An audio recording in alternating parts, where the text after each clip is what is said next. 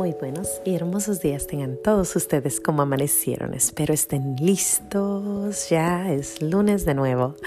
Vamos a darle gracias a Dios por este hermoso día. Gracias y alabanzas te doy, gran Señor. Y alabo tu gran poder que con el alma en el cuerpo nos dejaste amanecer. Así te pido, Dios mío, por tu caridad de amor. Nos dejes anochecer en gracia y servicio tuyo sin ofenderte. Amén. Bueno, pues hoy les traigo una plática. Bueno, es la lectura del viernes, del viernes, pero a mí me encanta esta lectura. Es acerca de cuando Jesús sana a un leprosito. Y está en el libro de Lucas, en el capítulo 5 del 12 al 16. Y bueno, es una historia muy bonita acerca de eh, un leprosito viene y busca a Jesús y le dice, Jesús, si tú quieres, me puedes sanar. Y Jesús le dice, sí quiero. Se me hacen tan hermosas esas palabras porque digo yo, wow, Él quiere, Él está listo, nomás es cuestión de que nosotros le pidamos. Y tan noble se me hace cuando voltea y dice, sí, sí quiero. No sé, me llena mucho esa, esa parte de Jesús cuando dice eso. Después el leprosito, pues queda, no, Jesús estira su mano y lo toca y lo cura. Imagínense que ahorita alguien fuera y tocara a un alguien que tiene COVID-19. Pues así era antes, o sea, el leproso si tú lo tocabas se te pegaba. Y sin embargo Jesús no le da miedo, Él, él lo toca y, y sin más. Em, después le dice al leprosito que se vaya y que pague lo que tiene que, que, vaya a dar gracias y que se presente su sacrificio a los sacerdotes. Y pues el leprosito se va y le dice, no, no cuentes. Pero pues cuando uno encuentra a Jesús, uno va y cuenta y le dice a todo el mundo y después llegan todos a que Jesús los cure más. Y Jesús sigue curando, pero termina diciendo que él se retiraba a lugares solitarios para orar, que Jesús se retiraba a lugares solitarios para orar. Y es ahí donde a mí me, me gusta mucho, porque nos presenta a este Jesús que ora. Y yo me imagino que él decía algo así como, Señor, gracias, o sea, no, Padre, Padre, gracias por haberme permitido curar al leprosito, Gracias porque lo toqué y no se me pegó. Gracias porque vinieron más a decir. Y gracias porque el leprosito fue y te dio gracias y te ofreció sacrificios. Yo me imagino que Jesús así le hablaba a nuestro Padre, porque Jesús era hombre, como tú y yo. Sentía y pedía y, y, hacía, tenía todos los sentimientos que nosotros tenemos. Y a mí se me hace muy bonito que dice que se buscaba lugares solitarios, lugares con silencio, lugares donde él podía encontrar la paz, donde no lo buscaban mucho, donde estaba él en su mundo. Y creo que eso es a lo que yo ahora quiero dar gracias. Yo quiero darle gracias a nuestro Señor por el silencio el silencio es uno de los regalos más hermosos que podemos buscar, porque es ahí donde nuestro Señor nos habla. Es ahí en el silencio donde Él nos encuentra. Y les voy a dar, en mi vida yo he, sentido cuatro tipos de silencios. Me imagino que a lo mejor tú también tengas algún tipo de silencio distinto al mío, pero estos son los que yo he encontrado son cuatro. El primero fue en una ocasión, tuvimos un accidente, siete personas, siete niñas, dos hermanas, cinco cuatro sobrinitas y yo. Y cuando dio la vuelta el carro y nos volteamos, eh, hubo un silencio increíble. Jamás he escuchado ese tipo de silencio. Fue un silencio tremendo. Dice mi hermana que si hubiéramos soltado un, un este, alfiler, se hubiera oído como un trueno enorme en toda la tierra. Y así fue. Fue un silencio que jamás he escuchado, pero un silencio a la vez hermoso, un silencio que digo que extraño y a veces lo contemplo y trato de recordar ese silencio. Ese fue uno. Un segundo silencio es el silencio interior. A veces hay mucho ruido. Yo tengo una familia muy grande.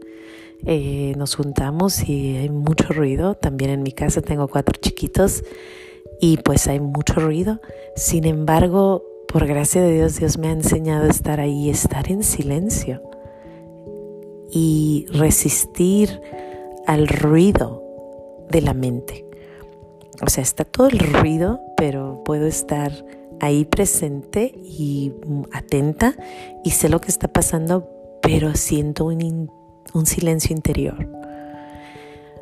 Y no me pasa mucho, quisiera que me pasara más, pero sí me sucede. O en la noche, el silencio de, los ruidos a veces, de las luces y todo, pero vas manejando y estás en silencio interior. Hay otro silencio que es eh, el silencio de Jesús, cuando uno reza y no, no contesta a Jesús. Ese ha sido otro de, mis, de los silencios, ¿no? Él queda calladito y digo, Señor, ¿dónde estarás? ¿Qué pasó? ¿Por qué no me contestas? Pero en ese silencio también encuentro mucha paz porque sé que vendrá algo, algo va a venir, algo bueno viene. Eh, y el último silencio, y este es el que buscaba nuestro Señor, es el silencio total, ¿no? El silencio que, que te separas y te vas a algún lugar callado y estás sola tú y, y Él en un lugar. Y ahí incluso tiene uno que pelear con el silencio de la mente. Creo que el silencio de la mente es el más difícil de controlar. Decía Teresa de Ávila, la loca de la casa es la mente. Tenemos que controlar ese, ese el, el, ruido que hay dentro de nosotros. en alguna ocasión yo escogí la palabra silencio y me acuerdo que apagaba mucho el radio, apagaba mucho la televisión y llegó una amiguita mía, Michelle, y tiempo después me dijo, oye, llegué a tu casa y tenías muy, muy escueto, muy silencio. Ella pensó que estaba yo media, media desvariada, digamos, pero era porque yo estaba buscando ese silencio. Y, fue un año de mucho silencio y de mucha práctica. Y me gusta, me gusta el silencio, me gusta el ruido. Soy muy, muy, este, me gusta la música, me gusta el ruido, me gusta estar con la gente, me gusta cantar y bailar. Pero el silencio es hermoso, hermoso. Pero bueno, seguimos. Este fin de semana nos fuimos a, un, a una playa cerca de aquí y el hotel estaba muy callado Incluso mi niña me dijo, mami, este parece una iglesia, pero grande y, enorme y bonita, porque no había nadie, estaba, estábamos nosotros y a lo mejor unas dos familias se vieron durante el tiempo que estuvimos en la alberca. A lo mejor unas tres, pero poquito así, muy poquito. Pero en el lobby estaba un silencio y yo iba caminando hacia el baño, iba sintiendo ese silencio de nuestro Señor. Y me acuerdo que abrí para lavarme las manos y le dije, Señor, qué hermoso es este silencio.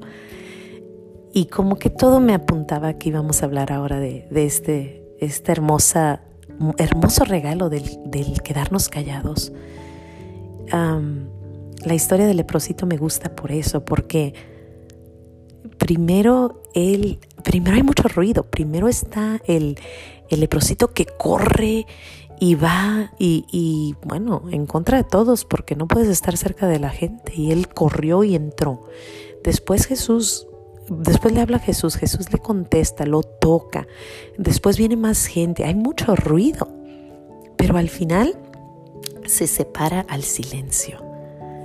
Y ahorita sí estamos con el COVID-19, hay gente que tiene que estar lejos, hay mucho ruido, mucho escándalo, mucha bulla, mucho, muchas noticias que, que nos ponen nerviosas o nerviosos, muchos eh, eh, teorías que no sabemos qué es cierto, qué no es cierto, pero resistamos ese ruido y busquemos un ratito, que no pase un día, que no busques un silencio, un silencio interior, un silencio con Jesús, que te separes de todos o incluso apagar la televisión.